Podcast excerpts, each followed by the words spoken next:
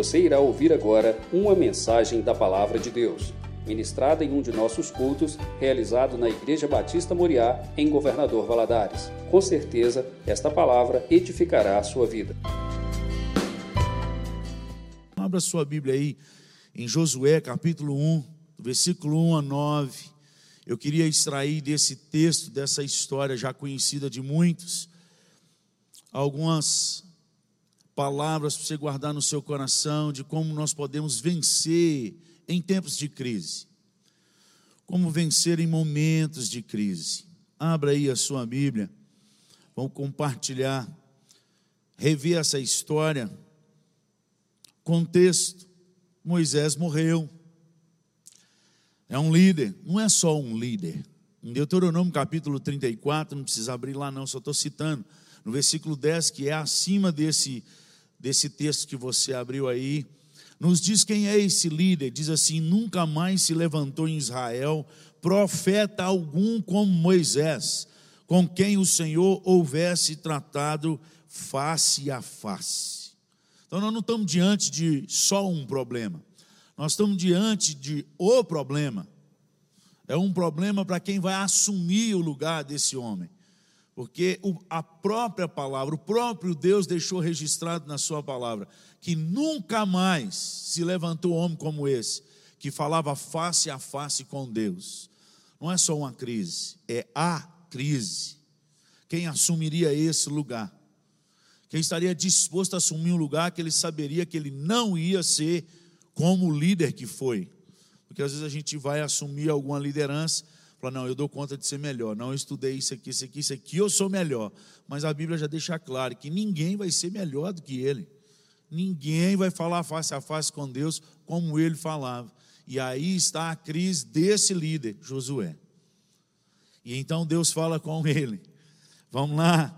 Sucedeu depois da morte de Moisés, servo do Senhor, que este falou a Josué, filho de Num, servidor de Moisés, dizendo: meu servo, Moisés, meu servo, é morto. Dispõe-te agora, passa esse Jordão, tu e todo esse povo, a terra que eu dou aos filhos de Israel. Todo lugar que pisar a planta do vosso pé, vos tenho dado, como prometi a Moisés, desde o deserto e o Líbano, até o grande rio Eufrates, toda a terra dos heteus e até o mar grande, para o poente do sol será o vosso limite. Ninguém te poderá resistir todos os dias da tua vida. Como fui com Moisés, assim serei contigo. Não te deixarei, nem te desampararei. Ser forte e corajoso, porque tu farás este povo herdar a terra que, sob juramento, prometi dar aos seus pais. Tão somente ser forte e muito corajoso, para teres o cuidado de fazer segundo toda a lei que meu servo Moisés te ordenou. Dela não te desvies nem para a direita, nem para a esquerda, para que sejas bem-sucedido por onde quer que andares.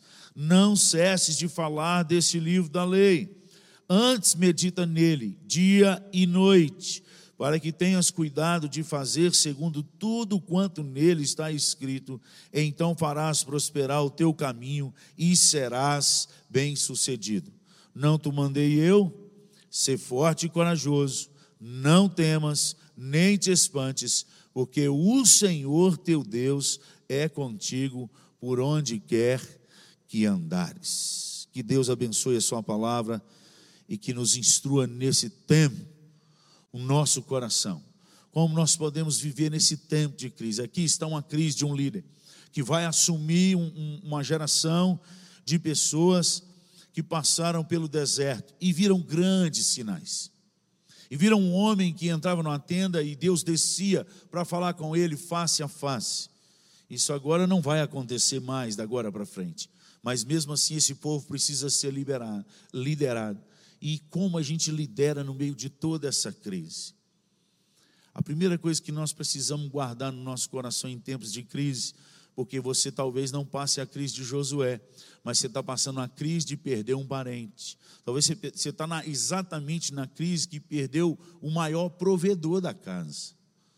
Talvez você está aí naquele que você não é o maior provedor financeiramente, mas é aquele que conseguia levar todo mundo naquela liderança que você não dá conta de fazer como essa pessoa que partiu. Muitos têm partido. E a crise está aí. Talvez não é nada de liderança, mas você está com medo de tudo isso que está acontecendo.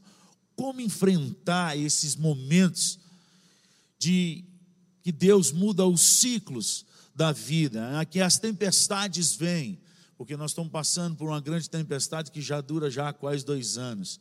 E olha que talvez ela vai ainda perdurar mais um pouco, infelizmente. Nós temos visto que mesmo as vacinas não têm segurado esse vírus. Né? Semana passada, minha mãe, ela foi curada nessa semana agora de Covid, e ela tomou as duas vacinas. Então não quer dizer que tomar as duas vacinas você vai ficar livre disso. Diante disso gera medo e pavor. E como que a gente deve fazer para livrar de tudo isso? Vamos voltar para a história. A primeira coisa é, olha aí, versículo 2: Moisés, meu servo, é Leia aí, leia aí comigo. Moisés, meu servo, é morto. Dispõe-te agora e passa o Jordão. Primeiro princípio que nós precisamos balizar a nossa vida diante das crises é nós precisamos identificar aquilo que não se pode mudar. Moisés é morto. Tem como mudar isso? É o próprio Deus falando, ou seja, ele não tem intenção nenhuma de ressuscitar Moisés e de trazer ele de volta. É fato aquilo que é fato, que não se pode mudar, nós precisamos identificar.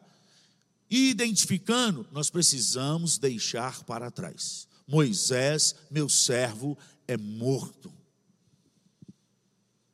E agora ele dá uma ordem: passa o Jordão.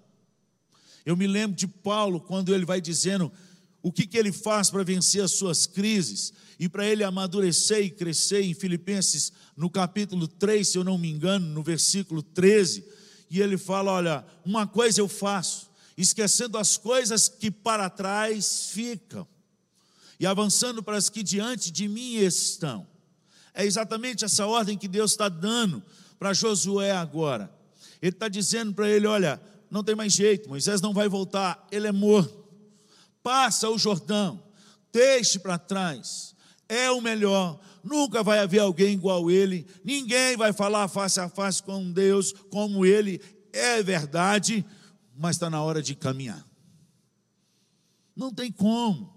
O grande problema da, da nossa geração, eu não sei de, de qual década para cá, é que nós aprendemos a viver de passado e estacionar no passado. Isso é estatístico, se você fizer um estudo aí no Google aí, você vai perceber isso logo. 70% das pessoas da população mundial, elas estacionam no passado e por isso entram em crise, porque elas não conseguem trazer de volta o que tinha no passado. Elas não conseguem problemas mal resolvidos que ficaram lá e que não foram deixados para trás. E por isso carregam uma sobrecarga que se transforma nada mais, nada menos do que depressão de vários níveis, que tem acontecido, inclusive dentro das nossas igrejas, até conosco, porque existe uma crise da qual já passou, já aconteceu, está aí e não tem como resolver. O que fazer? Deixar o que não pode se resolver para trás e avançar para onde Deus está apontando. Passa o Jordão. Moisés morreu. Ser forte. Um passo de cada vez. Mas não tem sido é, fácil esses tempos para nós. Não tem sido. Cada luto, cada velório. A gente tem que.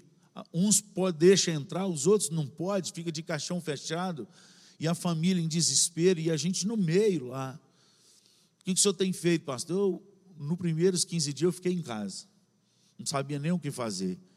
Mas eu falei, eu quero ser diferente. Comecei a orar, jejuar e chorar diante daquele que pode resolver. E Deus ministrou fortemente meu coração. Sou contigo. O propósito que eu tenho para a sua vida antes de você nascer, registrado no Salmo 139, no versículo 16, pode colocar na tela se quiser. Salmo 139, versículo 16, que todos os seus dias foram escritos e designados, planejados quando nenhum deles ainda existia, continuam de pé. Eu, seu Deus, não mudo. Eu continuo com os planos para a sua vida. E são os mesmos propósitos, independente das tempestades. Acalma o teu coração. Segunda coisa que Deus ministrou no coração: enxerga o que eu enxergo. Para de dar ouvido ao que o mundo fala. Volta para o joelho. E é exatamente isso que Deus está fazendo com Josué, realinhando o coração dele. Porque a notícia correu, está todo mundo, e agora? Moisés morreu. Agora, o cajado de Deus só funciona na mão de Moisés. E agora? E Deus aparece para Josué e fala: Ele é morto, passa. Porque assim como fui com Moisés, assim eu serei contigo. Ele não tinha os mesmos dons de Moisés, ele não ia mais falar face a face como Moisés falou, mas Deus falou: Eu serei contigo, assim como fui com Moisés. Momento de crise agora, mas não sei o que você está passando, mas a primeira dica é: esqueça aquilo que não pode mudar. Avance para o teu Jordão. Deus tem um plano para a sua vida e não é ficar dentro de casa com medo. Deus tem um plano para a sua vida e não é ficar desesperado. Pastor, mas eu não tenho nada. Gente, o nosso nada na mão do nosso Deus, ainda hoje, ainda hoje, Ele multiplica pães, ainda hoje, Ele multiplica peixes, ainda hoje, se Ele quiser, o maná cai do céu, Ele continua sendo Deus, Ele não mudou, o nosso Deus é imutável. Você precisa acreditar naquilo que você prega. E esquece aquilo que você não pode mudar. Não tem jeito. Se a gente pudesse trazer de volta, ah, mas se tivesse tomado o remédio tal, se eu tivesse levado para o hospital, se eu tivesse escutado o outro médico, não tem jeito, não mudou, não tem jeito de mudar o que passou. Sai desse passado. O passado ele só é bom e faz bem quando nos leva a tomar novas atitudes. Nós não podemos ficar no que aconteceu. O mundo continua. E Deus tem um propósito a sua igreja no meio dessa geração do caos. Olha, talvez você está pensando assim: por que, que eu nasci nos últimos dias? Devia ter nascido na época de Jesus. Primeiro, você não conhece a história. Segundo, você não sabe o que você está falando. Terceiro, se Deus te fez nessa geração, Ele sabe o que, que Ele tem para você. Se você é filho de Deus, nessa geração, aconteça o que acontecer com cada um de nós, nós nascemos para vencer, porque nele nós somos mais que vencedores, porque eu creio, e repete comigo isso, eu creio, em tudo que a palavra de Deus diz, para eu crer. É o exercício que eu faço na minha mente toda vez, todo dia, quando eu vou abrir as Escrituras para meditar nela, é a primeira oração que eu faço. Eu creio em tudo que a palavra de Deus diz, para eu crer. Então eu abro a palavra, e se está escrito, é verdade.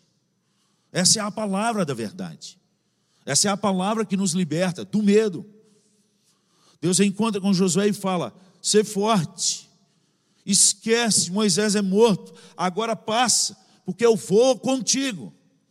Mas, pastor, onde está essa promessa para mim e para você? Jesus deixou claro com os discípulos: e eis que estarei convosco todos os dias da vossa vida, até a consumação dos séculos. O século se consumou? Porque a consumação é quando Jesus voltar. Aconteceu, irmãos? Se tivesse acontecido, você estava lascado e eu também, nós ficamos.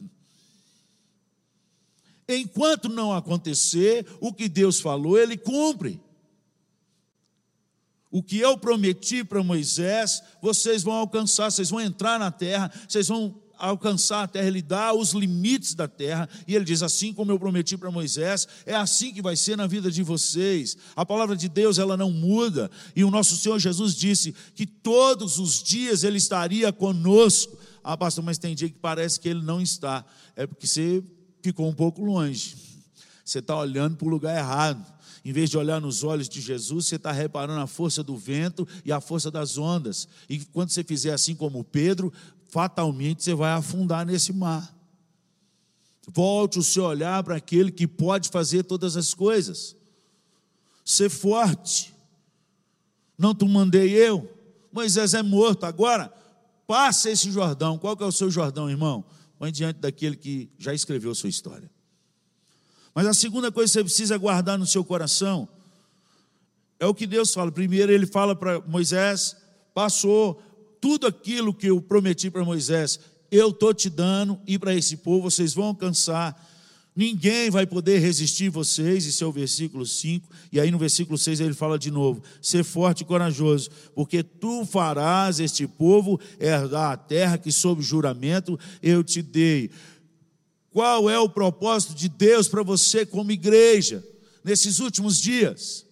O que, que ele deixou para nós e aquilo que a gente tinha que fazer enquanto o nosso Senhor Jesus não voltasse?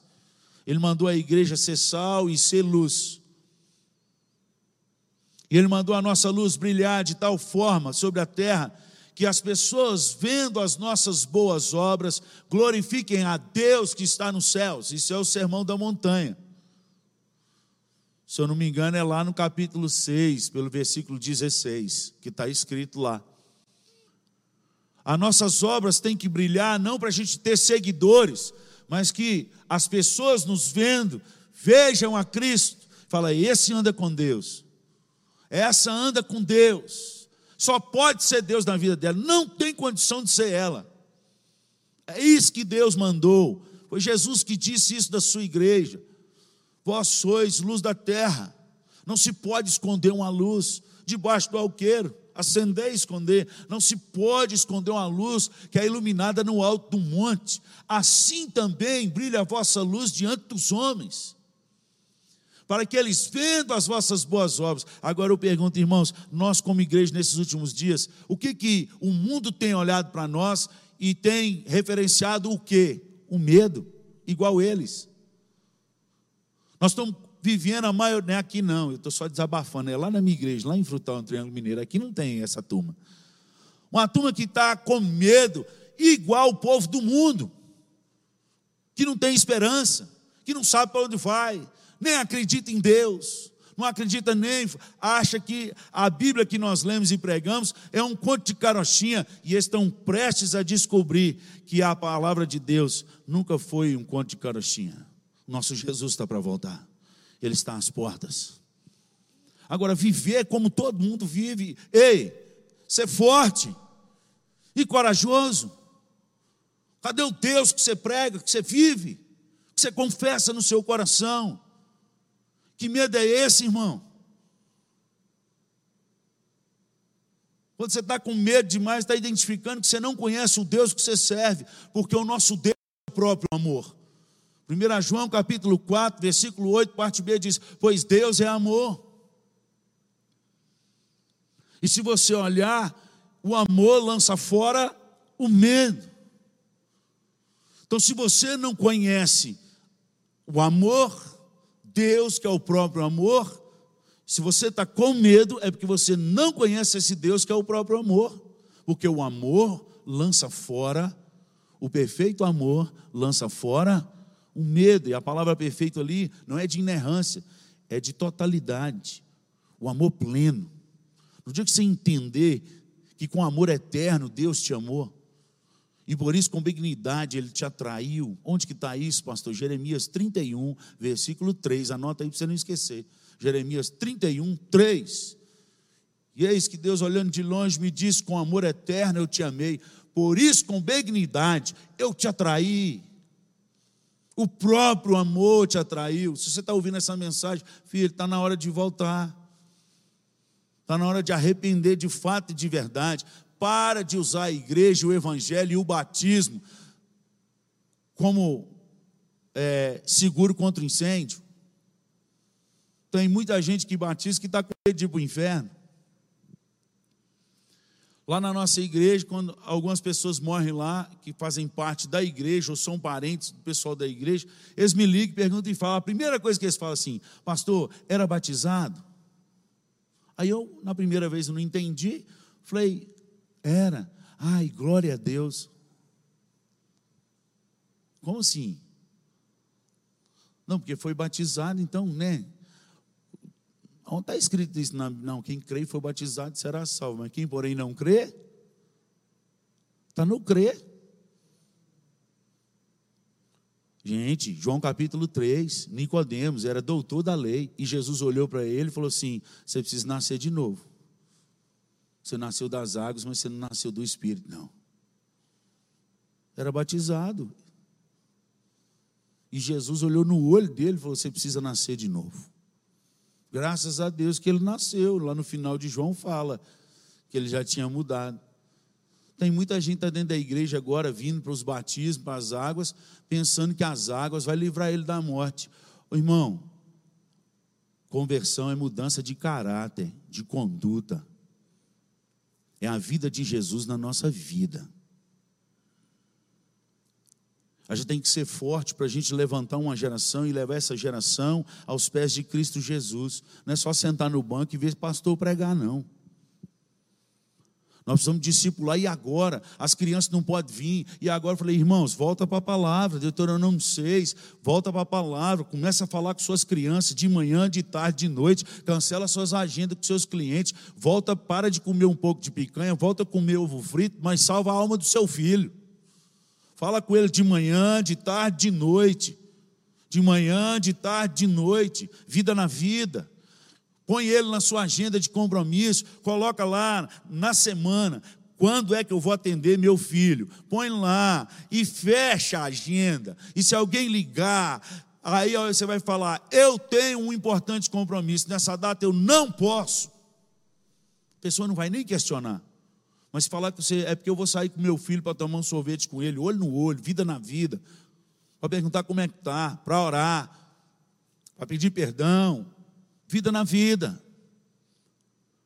Foi o que Deus falou com ele aqui: ser forte, porque você vai entrar e vai levar esse povo a herdar a terra. Vida na vida. Você vai levar. Você tem levado quem?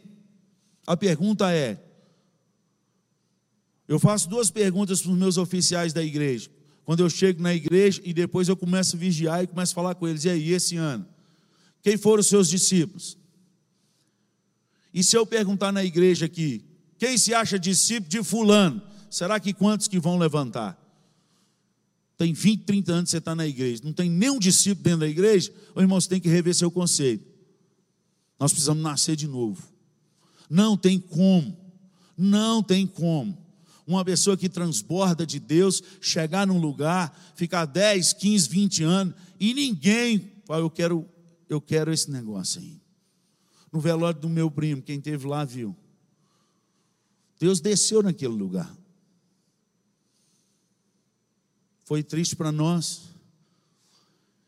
E é até triste a gente querer fazer uma oração. Falou, Deus, podia ter um velório desse por, por mês na igreja para ver se o povo acorda. Porque a presença de Deus estava real naquele lugar. Estava tão real que um, um incrédulo virou para mim não é alguém que me contou.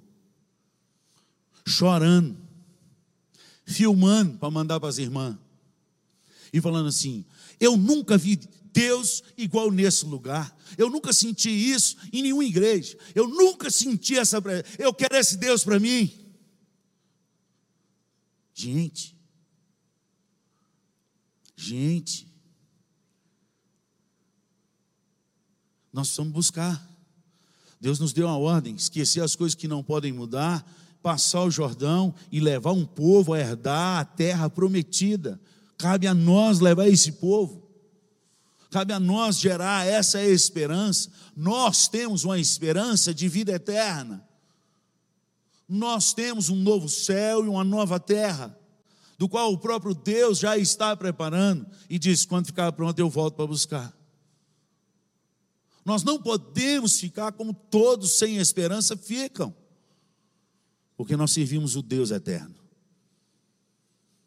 Ser forte e corajoso, passa esse Jordão e começa a ajudar esse povo a herdar essa terra. Vida na vida, salva seus filhos, seus netos, põe na sua agenda, vale mais do que qualquer dinheiro. Hoje eu sou milionário, tenho dois meninos. Sou milionário. Porque um tem 18, o outro tem 17. Nunca pediram. Nunca pediram. Para ir em festa secular. Nunca pediram para ir em show do mundo. Nunca pediram. Nunca pediram para beber. Beber não é pecado, mas o embebedar. De um copo para dois, só para o bafome para ver, é dois mil na conta de prejuízo. Muito pelo contrário, eles decidiram, porque eu não, eu não falei isso com eles. Eu, já, eu só falei com eles o que está escrito na palavra, filho. Beber não é pecado. Mas o pai já entrou nessa enrascada de beber não é pecado. E comecei com meio, que comecei com um, que foi para dois, que foi para engradado, que eu quase morri. Então, toma cuidado. Vida na vida. Nunca escondi nada dos meus filhos, do meu passado podre, negro. Contei tudo para eles. Falei, vocês podem fazer esse caminho. Dos cem que fez comigo, três chegaram com Cristo. O resto ficaram pelo caminho, alguns já morreram. É um, uma porcentagem muito mínima, se vocês quiserem tentar, e eu vou chorar, e vou orar contra. E decidir por eles mesmos se abdicar de qualquer coisa. Vida na vida. Mas toda semana eu tenho uma agenda com eles. Até hoje. Toda semana eu olho olho no olho. E foram muitas vezes, vou falar milhões não, porque eu acho que não deu não, mas umas mil já deu. Eu tenho que olhar no olho deles em lágrimas e falar: me perdoa, porque eu errei com você. Vida na vida, dá tempo. Vamos salvar a turma que está ao nosso redor. Amém? As outras famílias vão ver e vão aproximar e vão querer isso aí vida na vida. Ser forte e corajoso. Passa o Jordão e leve esse povo a herdar a terra prometida. O que, que adianta, gente? Nossos filhos ganhar o mundo inteiro. Tem milhões guardados. E a gente ter a certeza que morreu sem conhecer a Cristo Jesus, porque a vida dele que ele viveu não foi a vida de Jesus. A gente tem a esperança que aquilo que Deus fez com o ladrão na cruz aconteça com todos nós. Né? A gente fica esperando que no, no final, no leito, aceita o Jesus. Nós temos que ficar muito preocupados com isso, porque Jesus disse em Mateus, lá, quando ele está falando, em capítulo 7, versículo 21, eu falo, nem todo que me diz Senhor, Senhor, naquele dia, entrará no reino dos céus. E aquele Senhor, Senhor é quando trata o Senhor com veemência. Quando repete duas vezes a palavra, ele diz assim: Ele fez bem feito. Não é só falou Senhor, é Senhor, Senhor. Entrará no reino dos céus. Mas somente aqueles que fizerem a vontade do meu Pai. E nesse mesmo contexto, depois você lê, vai ver que muitos lá naquele dia falaram, Senhor, mas nós fizemos, trabalhamos na igreja, nós fizemos isso, nós fizemos aquilo outro. E eu vou dizer para eles, eu não vos conheço. Eu estava likezinho com Jesus, mas Jesus não estava likezinho com eles, estava dislike. É um diagnóstico que o próprio Jesus deixou registrado em Mateus capítulo 7. A história caminha lá pelo 24, você vai ver Jesus falando isso. Não vos conheço. Vida na vida diante das crises, é hora da gente ser forte para fazer os nossos filhos herdar aquilo que Deus nos prometeu. Volta para as Escrituras, de manhã, de tarde, de noite. Perca dinheiro, mas não perca seu filho, não. Amém? Ser forte e corajoso para andar na contramão do mundo para andar na lei do Senhor, versículo 7. Tão somente ser forte e muito corajoso para teres o cuidado de fazer segundo toda a lei que meu servo Moisés te ordenou. Dela não te desvies, nem para a direita, nem para a esquerda, para que sejas bem-sucedido por onde quer que andares, amados. Com o evangelho que foi pregado e com o evangelho da graça chegando da salvação, nós somos salvos pela graça, mediante a fé, isso não vem de vós, é dom de Deus. O povo, não sei em qual parte, em qual cultura, em qual época, mas já estava registrado isso lá na época dos discípulos, porque Pedro escreve aquela primeira carta exatamente para combater a graça fake news. Está registrado em 1 Pedro, capítulo 5, no versículo 13, quando ele está despedindo da igreja, e ele fala assim: Eu escrevi resumidamente sobre a graça genuína. Então, os cinco capítulos ali é para falar sobre a graça verdadeira. E se você ler os cinco capítulos de, da primeira carta de Pedro, você vai ver que a graça que salva é uma graça que obedece a Deus. E lá ele repete Levítico e diz: Sede santos, porque eu, Senhor, vosso Deus, sou santo. Que vocês possam santificar a vossa vida em todo o vosso proceder, em todas as coisas que você for fazer. Não é ser santo só aqui domingo, não. É ser santo lá no seu serviço, lá nas notas que você vai tirar, é lá no, no colégio que você não vai colar, é no namoro, é no casamento, tratando a esposa com dignidade, pompa e honra. Ser santo é isso, é ser separado, é andar na contramão, é não fazer o que os profanos fazem. Aliás, Deus levantou os pastores e profetas da igreja para ensinar a igreja a separar entre o precioso do vil, entre o santo do profano, do puro do impuro. Porque só assim Deus age, amados. Ele falou aqui, para que sejas bem-sucedido em tudo o que fizeres. Ele fala isso no versículo 7, ele repete isso no versículo 8. Nós precisamos andar naquilo que Deus chamou a igreja para andar, na contramão do mundo. Nós andamos numa vida de perdão, de pedir perdão, liberar perdão. Nós andamos numa vida de tratar a esposa bem. Tem gente dentro da igreja que diz que é batizado, que é membro, às vezes é oficial de igreja, e espanca os filhos e a mulher. Isso aqui não acontece aqui não, mas lá na minha região. Todo mundo acha que ele é bom porque ele sorri para todo mundo, trata todo mundo bem, faz as coisas, serve na igreja bem, mas em casa ele espanca a mulher, espanca a moça de já de idade, da mocidade. E quando a gente fica sabendo, fala, deixa eu te ajudar. Porque se eu descubro, irmãos, e, e essa mulher fala comigo, ô irmão, se você está aqui hoje à noite e bate na sua mulher, eu tenho o prazer de te dedurar para a polícia e te prender. Você pode dar o dízimo que você quiser, dinheiro não me compra. É vida na vida que me compra. Eu ainda levo uma Bíblia para você na cadeia. Quem sabe você converte. É inadmissível. E nós estamos aceitando essa turma dentro da igreja. E há muita gente sabe e não denuncia. E é por isso que nós ficamos só como igreja, pregando evangelho, pregando evangelho, e os milagres não estão acontecendo como deveria acontecer nos últimos dias, como aconteceu em Atos dos Apóstolos. Não é porque Deus parou de fazer, não, é porque o povo parou de santificar. O povo parou de viver vida na vida. O povo começou a usar lá na minha região, aqui não, o púlpito como cabide de salvação. Não, vamos colocar ele para tocar. Quem sabe ele aceita Jesus, ele toca tão bem. Vive nas festas do mundo, vive encharcando todas, vive indo para motel com a namorada, mas toca na frente da igreja. Nem aqui não, irmão, estou falando lá. E está tudo bem porque é filho do, do fulano de tal, de tal, tal. Não, não está tudo bem.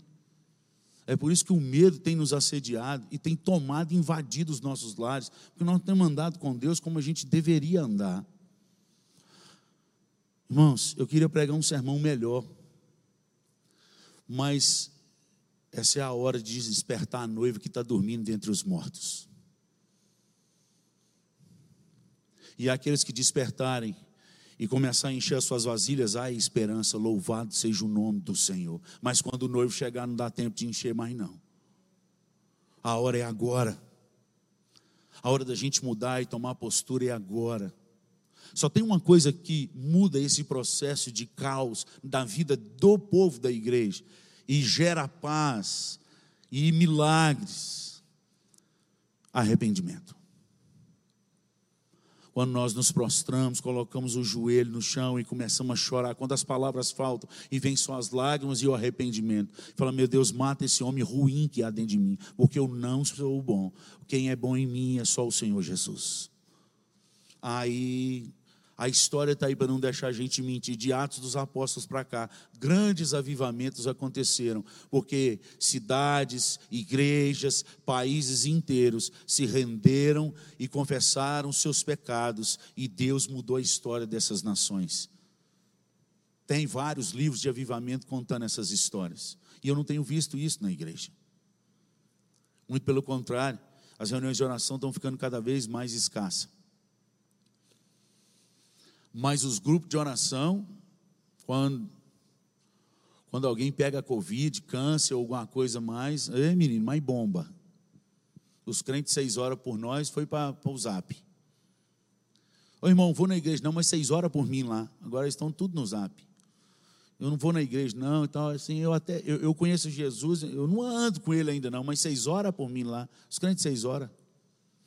Como que nós vamos mudar a nossa geração se a gente não mudar dentro do nosso coração. Ser forte e corajoso para andar na contramão do mundo. Foi o que Deus disse para Josué: anda na minha lei, não desvia nem para a direita e nem para a esquerda. Ser forte. Ser forte para levar a sua geração a herdar a vida eterna. E o último ser forte, ele fala: não cesse de falar desse livro da lei. O que você conversa no seu dia a dia? Eu vou saber daqui a pouco lá fora porque a boca fala do que está cheio o coração. E quando termina os cultos lá fora, o que a gente mais escuta, não precisa nem encostar na roda, que fala tão vibrante e tão feliz, é sobre o jogo de basquete, sobre o futebol, o time que está caindo, o time que está levantando, a viagem que fez para o exterior, o melhor vinho que bebeu, tudo menos Jesus e sobre a mensagem que foi pregada. Falei, é, eu ouvi aquele negócio lá e eu preciso mudar. Isso, nisso eu estou com vergonha de mim. Estou querendo ter embora para casa, que eu apanhei tanto. Não escuta. A boca fala do que está cheio o coração. Um dia meu filho mais novo falou comigo assim, pai, isso é engraçado demais, porque eu, eu gosto de sair com o senhor. Aonde o senhor vai? A pessoa pode conversar com o senhor de tudo. Se ela der 5, 10 minutos para o senhor, a conversa termina em Jesus. Falei, mas tem que ser assim, meu filho. Não tem que ter tempo. Naquela hora, vai que Deus vai tocar no coração dessa pessoa. Não podemos perder tempo. Deixa ele começar a conversa, a gente conversa. É, realmente esse negócio é bom. Mas o melhor. Chega no caixa de compra. Bom dia. Você está bem? Aí a pessoa pergunta: Sim, e o senhor? Falou: Só não estou melhor para não causar inveja nos amigos, senão estava melhor. Porque quem sabe por onde vai, depois da morte, tem que estar tá bem o tempo todo. Eu tenho Jesus? Não perco, não, menino. Qualquer lugar. Começou a conversar, tem que terminar em Jesus. Agora, quando que acontece isso? Quando a gente começa uma cultura de meditação das Escrituras de dia e de noite. De dia e de noite. Porque a gente só dá o que a gente tem. Eu não tenho ouro nem prata, mas o que eu tenho, isso eu te dou. Lembra de Atos 3? Pedro, naquele homem de 40 anos de aleijado, levanta e anda. A gente só dá o que a gente tem. Mas começa no meditar de dia e de noite. Quer vencer a crise? Nós precisamos voltar para esse processo. Nós vamos deixar o que a gente não pode mudar. Você não consegue mudar a sua esposa, ou o seu marido, ou o filho agora, porque ele já cresceu, agora ele não está te ouvindo. Ele cresceu sem você ouvi-lo porque você reunia com seus amigos e, os, as crianças tudo no playground. Agora ele escolheu os amigos dele, não vai te ouvir. Tudo no asilo, entendeu? os filhos da gente copiam a gente. Na infância a gente trata eles de um jeito, na velhice eles vão tratar a gente do mesmo jeito. Só para a gente acordar. A gente precisa mudar essa história, porque eu creio que a igreja do Senhor Jesus nos últimos dias, é aquela que vai ser a luz do mundo. Os campos de abranquejo são poucos trabalhadores, mas aqueles que se dispuserem, Deus muda a história. Não tenha medo das lutas que virão, porque elas vão aumentar. Ser forte e corajoso, porque você precisa saber e ter convicção de quem está com você. Não é Moisés, não é pastor Andes, não é pastor Rimac, mas o próprio Deus falou: ser forte e corajoso, porque eu sou contigo. Pastor, como eu não, não senti esse Deus ainda na minha vida? Eu vou te dar uma dica. Talvez porque você nunca parou dentro do seu quarto sem celular na mão. Talvez seja por causa disso. Quando você entra no seu quarto na hora de dormir, em vez de você procurar aquele que já está no secreto lá, você vai procurar os seus seguidores no WhatsApp, no Instagram, no, no, no Facebook, no Snapchat e outras coisas mais. Passa horas curtindo coisa dos outros e postando foto que não interessa a ninguém. E o teu pai continua no quarto, no secreto, porque ele não mente. O Deus que fala é o Deus que cumpre. Mateus 6, 6. Tu, pois, quando entrares no teu quarto e trancada a porta, ou seja, deixa o resto tudo lá fora, não deixa a porta aberta. Isso significa que tem que desligar celular, desligar e orares ao Pai. O teu Pai que está em secreto te ouvirá. E o teu Pai que está em secreto te recompensará. Mateus 6, 6. Quer ouvir a voz de Deus, irmão? Diminui o volume do mundo. E aí você vai passar a ouvir a voz daquele que já está no seu quarto. Ele continua lá. Você vai ouvir ele falando: ser forte e corajoso. Eu estou contigo. Nunca te abandonei. E eu te escolhi e te amei. Com amor eterno. Com benignidade eu te atraí. Que Deus te abençoe essa noite. Que essa noite seja uma noite de mudança, de atitude, de mudança, de arrependimento, de mudança, para buscar mais. Talvez você não é nem ninguém do que eu falei aqui hoje à noite, mas ninguém está tão cheio que não pode buscar um pouco mais. Aliás, esse negócio de transbordar do Espírito, você vai ver em Atos dos Apóstolos que aconteceu várias vezes, não foi só no capítulo 2. Ou seja, para transbordar de novo é porque deve ter esvaziado.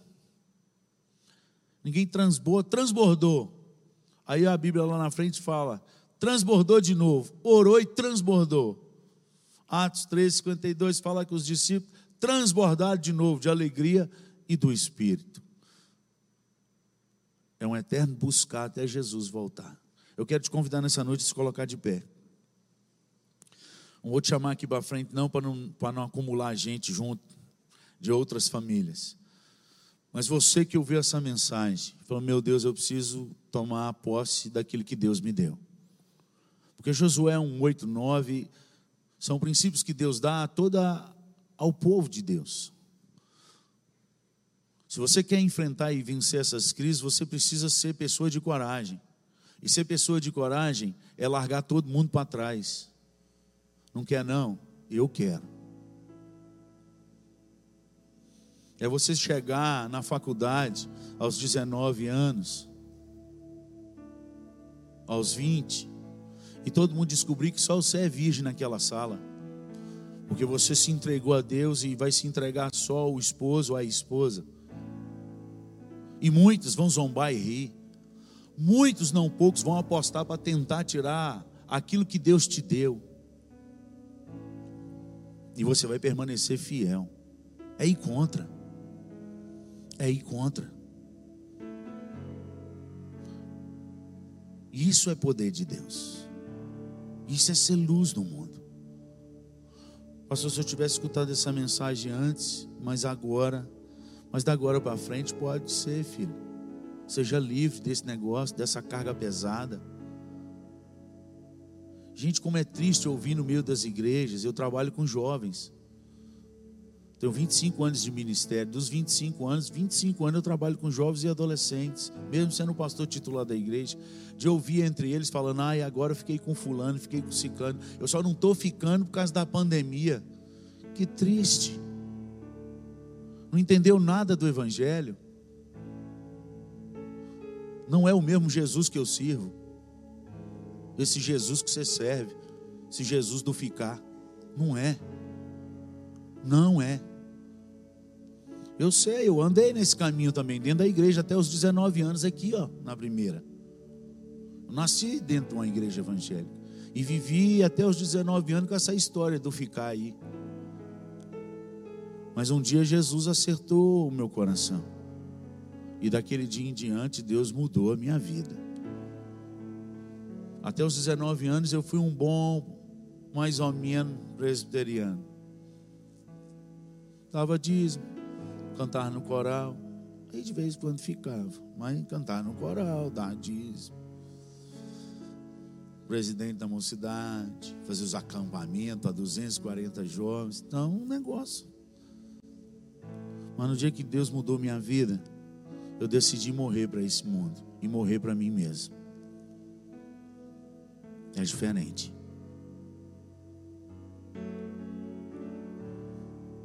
Naquele dia, que você tiver no caixão, esse dia vai chegar. Vai chegar. Qual é a história que eles vão contar de você? Qual o legado como discípulo de Cristo ficou nessa terra? O que, que você plantou? O que, que você semeou na sua família, nos seus filhos, nos seus netos? os seus bisnetos? Qual é a história que os livros vão contar? A sua história.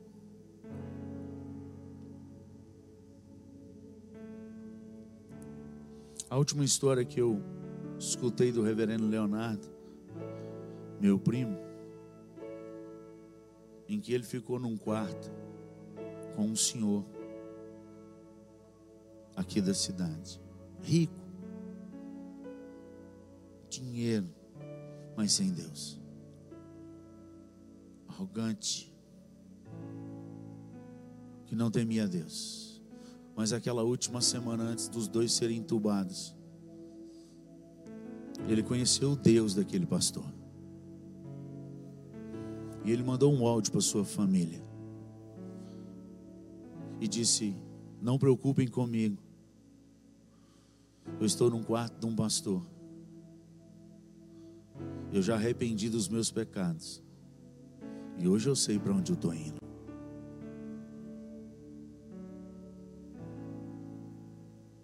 Qual é a sua história? Às vezes a gente vai, tô, se eu pegar Covid, eu tô, vou morrer e agora? Todos nós vamos morrer, gente, de Covid ou sem Covid. No meio desse Covid, eu quase morri, literalmente de engasgado com um chiclete. Eu descobri porque as pessoas vão ficar mais velhas, elas param de chupar chiclete. Acho que está na hora de eu parar. Literalmente dentro do carro, minha esposa do lado. Comecei a roxear e babar. E eu freiei, parei o carro, liguei o alerta, falei, vou morrer. Abri a porta, falei, se eu desmaiar, alguém me ajuda que minha esposa vai aguentar. Quando eu estava quase desfalecendo, escurecendo, eu consegui voltar à respiração um chiclete. Eu falei, nós, Jesus, qual é que o Senhor me levou por causa de um chiclete?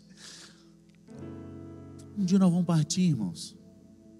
Mas como que nós vamos partir é que vai fazer toda a diferença. Aquilo que a gente fez. Para de ter medo. O embarque é ruim. O chequinho é a morte que vai fazer, mas o piloto é Jesus. A morte faz só o chequinho. Porque Jesus falou: Eu vou preparar lugar isso é João, capítulo 14, quando ele fala para não ficar turbado o coração. Não se turbe o vosso coração. Credes em Deus e credes também em mim. Ele está falando isso na última ceia. Na casa de meu pai há muitas moradas. E se não for assim, eu vos teria dito: Eis que vou preparar lugar e voltarei para buscá-los. O embarque é ruim, mas quem vem buscar é aquele que prometeu. Lança fora o medo. Lança fora o medo. Deus tem muito para fazer através de sua vida nessa cidade. Lança fora o medo. E se coloque diante do Senhor no seu quarto. Lá você vai ouvir Ele falar ao seu coração. Quando você orar e abrir a palavra, Ele vai falar. Se você crê nisso, põe a mão no seu coração, quero orar por você. Meu Deus, aqui está o teu povo, o Senhor está acordando a tua igreja. Ajuda-nos a transbordar do teu óleo, porque só as virgens prudentes que entrarão com o noivo. Ajuda ao Pai a esvaziar de nós mesmos, perdoa os nossos pecados, tem misericórdia de nós. Nós não somos nada, nós não somos bom. O que é bom em nós é o Senhor. É o Senhor que nos ensina a perdoar 70 vezes 7. É o Senhor que nos dá força para dar outra face. É o Senhor que nos enche a tal ponto da gente ter coragem e poder vindo do Senhor para orar pelos que nos perseguem, pelos nossos inimigos. Só o Senhor tem esse poder. Oramos nessa noite que o teu reino venha sobre a tua igreja esse poder sobrenatural de perdoar, esse poder sobrenatural de andar no meio do caos, no meio da tempestade, que todo espírito de medo e covardia bata em retirada no nome poderoso de Jesus Cristo. Aumenta a nossa fé, Senhor, aumenta a nossa fé. Levanta um exército do Senhor nessa igreja, para a glória do teu nome. Que a tua igreja seja luz nessa cidade, começando a ser luz dentro de casa. Abençoe os lares, restaura os casamentos. Restaura, ó Pai, a comunhão dos pais com os filhos e dos filhos com os pais. E transborda o teu povo ao ponto de onde eles forem, que possa haver luz, que as águas possam vir e vir em abundância, para a glória do teu nome. Pois teu é o reino, teu é o poder, e tua é a glória e é para sempre. Em nome de Jesus que nós oramos. Amém.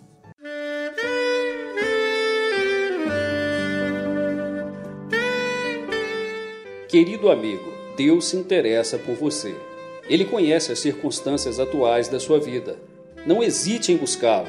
Em Jeremias 33, versículo 3, ele nos diz: Clama a mim e responder-te-ei, e anunciar-te-ei coisas grandes e ocultas que não sabes. Esperamos que a mensagem ouvida tenha falado ao seu coração e que você e sua família sejam abençoados pelo Senhor Jesus.